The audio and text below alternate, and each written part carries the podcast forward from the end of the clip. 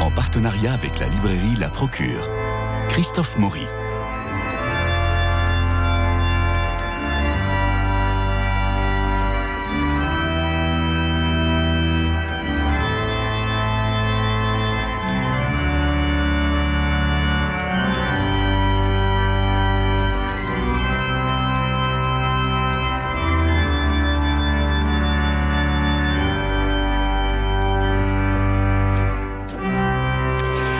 Nathalie Saraco, réalisatrice et écrivain, a survécu à un terrible accident de la route. Elle ne cesse depuis son expérience de mort imminente de témoigner de sa foi. Elle en témoigne dans sa chair, elle en témoigne dans ses mots, elle en témoigne dans sa joie. Et là, après deux essais, elle se lance dans le roman avec ses Bobos Sapiens, les Bobos Sapiens, roman publié aux éditions Salvator, et nous allons passer euh, ce moment avec elle pour essayer de comprendre comment vivre avec ces Bobos Sapiens. Sommes-nous nous-mêmes des Bobos Sapiens? Et puis finalement, y a-t-il une issue à tout cela? Et comme on parlera aussi d'ange gardien, eh bien, il y a un ange gardien qui est arrivé dans le studio, oui. Marie-Noël Tranchant qui a quitté euh, euh, aujourd'hui exceptionnellement l'émission du cinéma pour venir euh, en aide à son amie Nathalie Saraco qui va être bombardée de mes questions ou pour venir à mon aide pour pouvoir apporter des questions plus intelligentes à Nathalie Saraco à propos des Bobo Sapiens, ce roman paru chez Salvatore.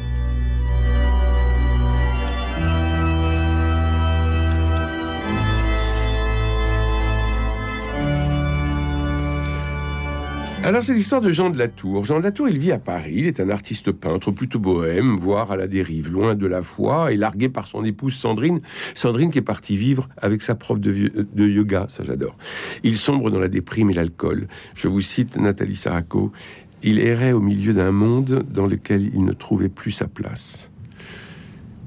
C'est tout le monde est comme ça aujourd'hui, j'ai l'impression. Bah, écoutez. On erre beaucoup dans ce monde. Est-ce qu'on a une place dans ce monde quand on est attaqué, bouleversé par les informations que nous avons par Simon le matin? Quelle est Euh, notre place? Bah, notre place, enfin, c'est un petit peu toujours la même. Je pense que malheureusement, euh, ça fait depuis un moment que le mal euh, sévit sur Terre. Si on avait mis euh, euh, Simon ra- racontant les informations le matin à l'époque du Christ, ça aurait été aussi quand même assez rock'n'roll. Oui. Mais on a sa place justement, surtout en tant que, en tant que croyant. Parce que pour inverser la, la vapeur, pour apporter de l'amour, parce que c'est ça, apporter de l'amour, le vrai remède, c'est à tous nos maux, il se nomme l'amour. Donc on a Alors il se retrouve dans une soirée, la musique techno coulait à flot, emportant les danseurs sur les rivages du sexe, des paquets de chair impatients de passer à la casserole, écrivez-vous. Vous avez, on ne sait pas si vous décrivez une bacchanale ou l'enfer. Oui, mais déjà, je remarque d'emblée, vous avez choisi un extrait un petit peu coquin. Oh oui, Mon livre n'est pas fait que de cela, cher ami. nous, a- nous allons y arriver. Je commence par enlever les, les différentes strates et on va aller au cœur. Ne, Alors vous donc- inquiétez pas. Alors, votre question Donc ma question c'est, c'est il, erre, il, il se retrouve dans une espèce de soit de bacchanal, soit d'enfer. Je vous, je, je vous recite euh, la musique techno coulait à flot, Oui. emportant les danseurs sur le rivage du sexe, des paquets de chairs impatients de passer à la casserole. Et lui, il vient, il vient d'être largué par sa femme. Il est largué partout. Et qu'est-ce que, ce à quoi il peut se- s'attacher, c'est quoi? Bah, Déjà, c'est un homme qui est, qui est sensible, le héros, Jean Oui. de la Tour. Mais c'est un homme qui, qui n'a pas, qui enquête. Il recherche une forme de, de bonheur un petit peu. Ça me fait penser à Marie-Madeleine. mais ça, c'est depuis que sa femme euh, l'a quitté, parce que euh, il se posait pas de questions avant. Non, mais en fait, si. Euh, parce que vous savez, c'est ça qui est fou, c'est que on peut très bien se poser des questions, mais mais en cherchant la réponse à l'envers, c'est-à-dire le sens de la vie, quand même. Ça, il y a Oui. pas mal de gens qui se posent la question, enfin, je l'espère, Oui. un petit peu quand même du sens de la vie. Et, et du coup, lui, en fait, sa réponse, ben, c'est c'est une forme de de, de, de descente. De, en fait, c'est c'est chercher le sens dans, dans le non-sens finalement. Et du coup, ben, voilà, c'est- ça entraîne vers les excès, vers les expériences de toutes sortes. Mais il pourrait pas s'en sortir tout seul. Est-ce qu'il pourrait s'en D'abord, sortir on n'est tout jamais seul tout seul. D'abord, on n'est jamais tout seul. Voilà. Qu'on le sache ou qu'on le veuille ou non, qu'on on n'est jamais tout seul. Il y a toujours, euh, il y a toujours Dieu qui est là. Alors il rencontre Raphaël. Bon, on identifie vite l'archange, mais c'est pas euh, c'est pas le l'ange gardien, c'est carrément un archange qui arrive. Donc ah. donc donc Paul c'est un type important vis-à-vis. -vis non? Il lui c'est un bon cancre, donc il lui fallait bien ça, l'archange Raphaël. Alors Jean de la Tour ne comprend pas vite. En, même temps, Christophe, l'archange Raphaël, la symbolique, c'est celui qui guérit. Oui. Donc. Euh, donc on lui envoie le grand guérisseur. Alors, euh, Jean de la Tour, il comprend pas vite hein, de qui il s'agit. Il est un peu lent ou trop imprégné de cette société. Je vous cite, à savoir d'un monde sans Dieu, hâté de creuser les inégalités entre les hommes. Vous savez. Vous pensez que l'inégalité entre les hommes, qui, est de plus en plus euh, importante, que l'on voit dans nos sociétés de plus en plus importante, euh, vous pensez que c'est la marque d'un monde sans Dieu? Je vais répondre un petit peu différemment. En fait, celui qui veut vraiment faire respecter les droits des hommes, c'est Dieu. Si on, si on cherchait Dieu, eh ben, nécessairement, en fait, euh, Dieu, ce qu'il veut, c'est faire respecter les droits des hommes. Donc, on, serait, on serait dans, la paix. Un monde sans Dieu, ça aboutit à quoi, finalement? À, l'homme roi, à l'homme Dieu. L'homme Dieu, c'est quoi? C'est déjà le moi-je, c'est l'individualisme, c'est le matérialisme, et c'est le pouvoir, une espèce de faux pouvoir qui, rassure. Alors, vous écrivez, ce, ce pauvre Paul, c'est terrible. La solitude le précédait à chacun de ses pas c'est une vie horrible. Bah oui, mais vous savez, moi j'ai beaucoup, euh, j'ai bourlingué dans ma life, comme, on dit.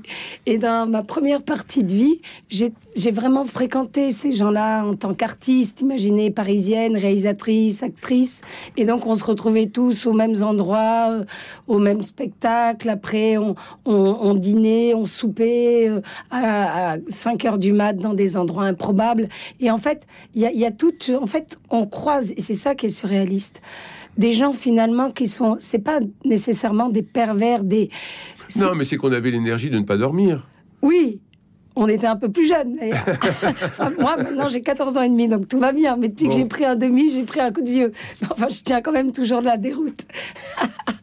mais euh, oui, en fait, c'est vraiment c'est un terreau, c'est des personnes qui sont qui sont touchantes, qui sont, qui sont en recherche de quelque chose, qui ont, qui ont des blessures. C'est toujours pareil. On a des blessures et du coup, ben, on ne sait pas comment faire. Et puis, et puis parfois aussi surréaliste que ça puisse paraître, vous savez, c'est comme une femme qui prend du poids elle se pèse, elle voit qu'elle a pris du poids. Ben, il y a deux attitudes. Soit elle se met au régime et à l'aérobique, tout, tout et tout, mmh. euh, voilà. Ou soit elle va se consoler en vidant le réfrigérateur. Et c'est pareil, quand on... Euh, c'est le genre d'individu de bobo sapiens que je décris dans, mmh. dans ce bouquin.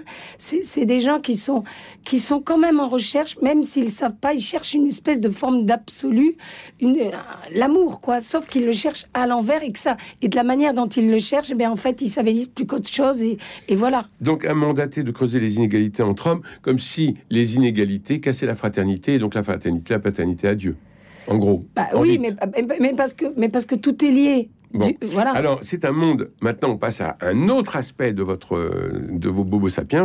C'est un monde qui est gouverné par l'UA, l'Union algorithmique. Et ça, ça fait dans le dos, mais on tombe. Je vais vous citer, je vais vous citer euh, Nathalie Saraco. Dévouée au Dieu portable, plongée dans l'écran, Sandrine ne l'écoutait plus, ne l'avait-elle jamais écouté Elle était ailleurs, là où la matrice cherchait à les entraîner, elle et tous les autres, en dehors de l'humanité, en dehors de la réalité, déconnectée du réel, en apnée de vérité, elle les plongeait sous morphine de virtuel. À cet instant précis, j'en compris que les opposants au régime avaient vu juste. Des médecins et des religieux avaient tenté d'alerter l'opinion publique. Ils prétendaient que la machine matrice, jalouse de l'homme et de sa liberté, ainsi que de sa faculté à aimer, ne visait qu'à la destruction de l'espèce. Ils percevaient à travers elle une diabolique machination poussant à sortir de la création, mépriser l'incarnation au profit du virtuel, du toc, de la mort. Et plus loin, vous écrivez, sans l'accès à la technologie et au numérique, Homo sapiens devenait privé de sa vie. Son objectif se résumait à copier Dieu à l'envers. J'ai l'impression de relire euh, Nathan Devers dans les liens artificiels que nous avons reçus ici. Ah. Euh, mais, mais, vous êtes nombreux, les, les, auteurs, en, cette, en cet automne 2022, à dire attention au numérique, attention à ce monde des métavers, attention, on a allumé une mèche sans connaître la bombe. C'est bien ça que vous dites? Bah Oui, mais vous savez, je pense que quand on est artiste, en fait, on a un un petit sixième sens, quoi, d'un petit peu plus développé. Et du coup, on, comme une radio, comme une antenne, on capte des trucs un petit peu avant que ça se passe. Et ce que vous me dites, ça m'étonne pas. Je connais pas cet auteur, mais bien sûr, vous savez, c'est comme quand on fait des films. D'un coup, il y a au cinéma, il y en a un qui faisait Jeanne d'Arc à une époque, et d'un coup, il y avait en préparation. Cinq Jeanne d'Arc. Ouais, carrément. C'est étrange, comme pour la guerre des boutons et tout. Donc voilà. Euh, euh, maintenant, c'est complètement palpable. Moi, je sais, j'ai commencé à écrire les Bobos Sapiens il y a, il y a, il y a deux ans en fait. Et, et en fait, j'ai arrêté de l'écrire, je l'ai repris plus tard. Bref. Et et, c'était pas trop de tendance. Euh, mais là, maintenant, on le sent. On sent que qu'il y a comme une espèce de d'hypnose en fait mondiale. Hein. c'est au-delà du, du gouvernement, de tout ce qu'on veut, hein, de la politique, du pays. Il y a une espèce de, fascination d'hypnose mondiale liée vraiment à, la technologie, au numérique, aux écrans. C'est du délire. Moi, j'habite, d'accord, j'habite la petite maison dans la prairie en Normandie. Comme je vous ai dit en antenne, je, je fais partie des, des loups de Paris qui ont quitté des. Enfin non, pas des loups, j'espère mm, pas. Non, les brebis de Paris qui ont quitté les loups. Oui, enfin brebis, enfin des parigots qui ont quitté les loups de Paris pour les vaches de Normandie. Et je suis heureuse et, et voilà. Mais donc du coup, quand je reviens à Paris, euh, quand je sors de mon ermitage pour eux et que je me retrouve sur Paname, je suis sciée, quoi. Je suis une petite fille au spectacle de, de, de la vie, quoi. Il si vous fait écrire désormais la vie de l'homme ne tenait plus qu'à un fil, celui de sa connexion. Oui, non, mais c'est surréaliste. On, on, est fermé, on est séparé. Mais finalement, tout cela est, est bien pratique parce que plus on va être en immersion dans la machine, plus on va être évidemment déconnecté de la réalité. C'est-à-dire que au lieu de sortir dans la rue pour protester, pour pour revendiquer nos droits, euh, pour revendiquer la dignité de l'homme,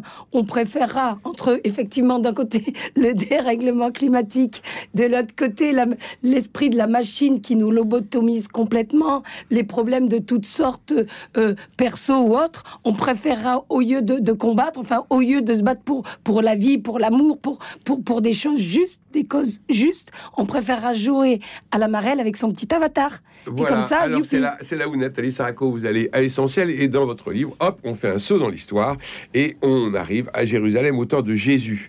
J'aime beaucoup euh, ce que vous écrivez, ce qui l'avait particulièrement touché chez le Nazaréen. C'était la pureté de son regard et de son être tout entier. Il n'était que lumière. Il n'y avait pas en lui l'once d'une altération, comme si le mal n'avait aucune prise sur lui.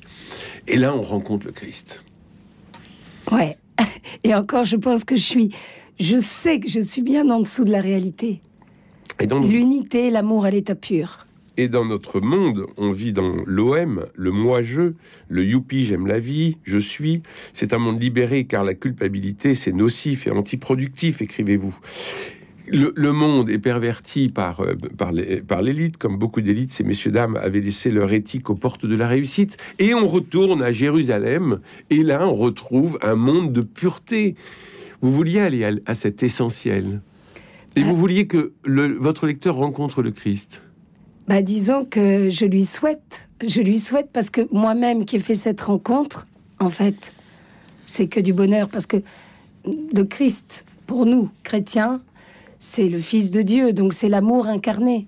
Et, qu'est-ce qui nous rend heureux finalement sur Terre, Christophe? C'est quoi les, vrais moments de bonheur qu'on a pu, qu'on a pu tout, tout savoir, et les auditeurs et tout le monde, quoi? C'est quand on aime et quand on est aimé. C'est ça, c'est pas le pognon, c'est pas le sexe, c'est pas pas tout ça.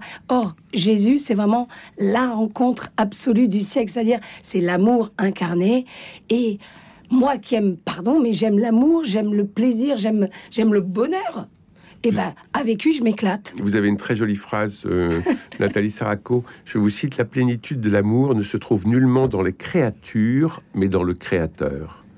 Et c'est là où il faut aller à l'essentiel, en effet.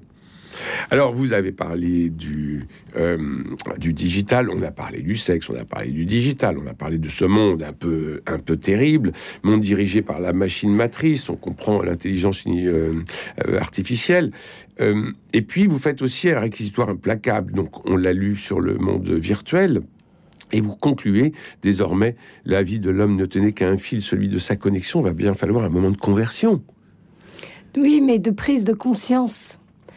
Mais la prise, de, conscience, non, la prise de conscience, d'après ce que j'ai compris dans votre livre, la prise de conscience, elle ne peut pas venir de soi, mais peut-être d'une aide extérieure. Pour nous changer de ce monde, ce monde ce monde.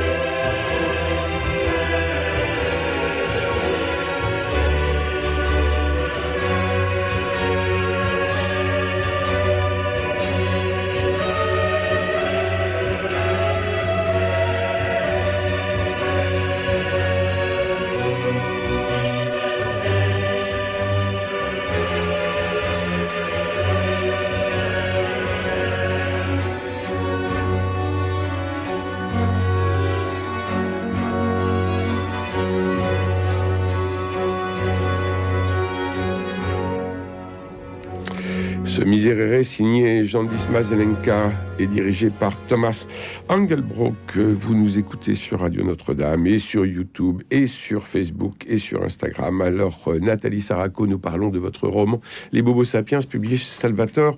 Parmi vos personnages, il y a Miss Daisy, une inconsolable veuve, je vous cite, accro à Dieu, sous coque de prière. Elle était devenue une Christ addicte. Seulement voilà, Miss Daisy était un homme. Et alors, avec Jean et une gamine, Greta, elle décide. Alors, Greta, on pense naturellement à Greta. Euh, Thunberg, là. Thunberg, ce personnage assez épouvantable, il faut le dire, euh, qui, euh, qui culpabilise tout le monde. Et, alors, en même temps, elle est touchante Elle est touchante, mais quand, elle dit il n'y a plus d'espoir, moi je peux pas. donc toujours est-il qu'elle décide, Jean euh, Miss Daisy et Greta décident de créer la bande à Jésus, une sorte de redresseur de tort, de redresseur d'église. Malheureusement, je vous cite, malheureusement au profit du social, le prêtre avait fini par délaisser son ministère, à savoir célébrer la messe, donner les sacrements et évangéliser. Alors là, Nathalie Saraco, nous rentrons dans le dur.